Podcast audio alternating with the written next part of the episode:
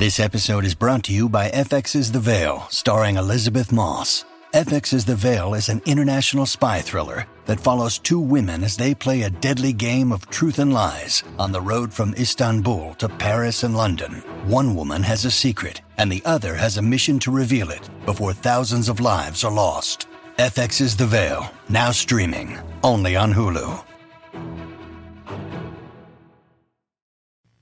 En este programa nos hemos referido muchas veces a las profecías y visiones anticipatorias que distintos videntes, especialmente de la antigüedad, han hecho a través del tiempo.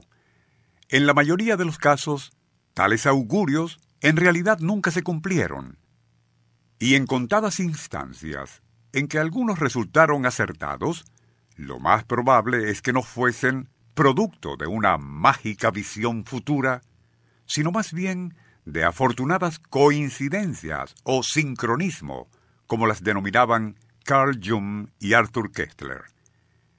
En esta última categoría podría inscribirse cierto vaticinio hecho por escrito en 1915 por una vidente portuguesa, en la cual ella hablaba de una temible pestilencia púrpura que se manifestaría inesperadamente después de la segunda mitad del siglo XX. Nuestro insólito universo.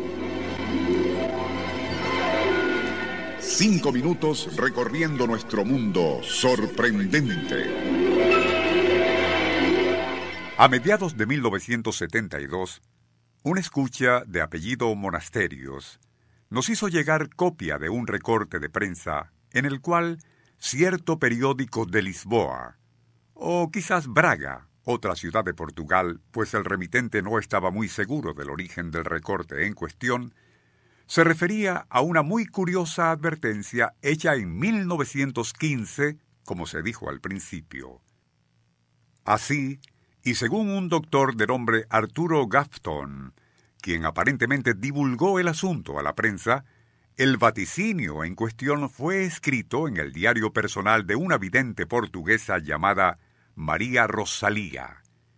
En las páginas correspondientes al 15 y 16 de julio 1915, ella escribió esto que transcribiremos textualmente.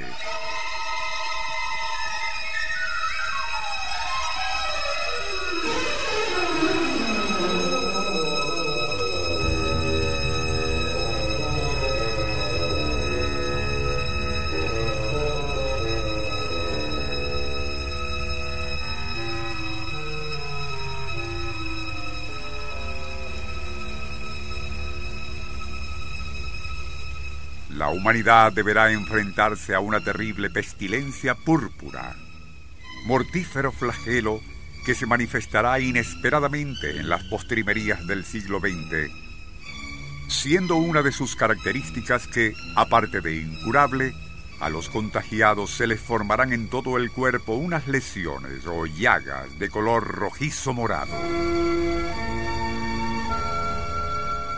Al aparecer los síntomas, ello significará una muerte lenta y muy cruel.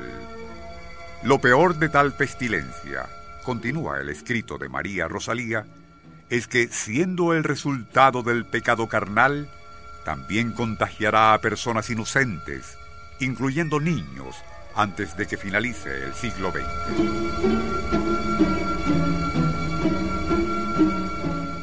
Hasta aquí la transcripción de lo escrito por María Rosalía en su diario. Y llama particularmente la atención su comentario acerca de esas lesiones rojizo-moradas en el cuerpo de los enfermos. Pues, y como se sabe, una de las muchas infecciones secundarias u oportunistas que invaden a los organismos debilitados por el SIDA es cierto tipo de cáncer muy raro por cierto, denominado sarcoma de Kaposi, y se caracteriza por manchas de color morado rojizo en la piel.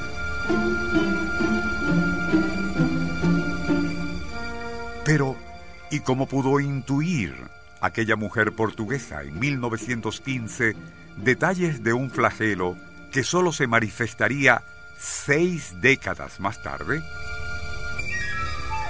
Como ya se mencionó previamente, nosotros recibimos la información al respecto en 1972, cuando aún no se sabía nada del SIDA. De allí que, y considerando esa visión profética de María Rosalía, demasiado fantasiosa y alarmista, solo fue mencionada muy de paso, y haciendo la correspondiente salvedad en un programa de esta serie radiado en noviembre de aquel mismo año 1972.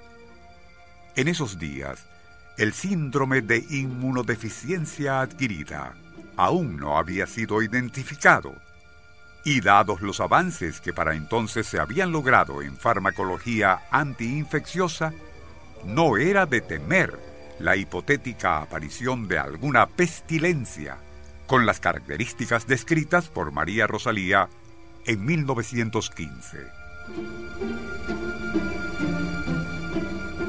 ¿Fue su tétrica visión una acertada profecía o más bien un fortuito sincronismo?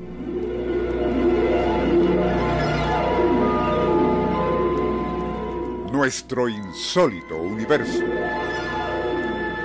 Email insólitouniverso.hotmail.com Autor y productor Rafael Silva. Apoyo técnico José Soruco y Francisco Enrique Mijares. Les narró Porfirio Torres.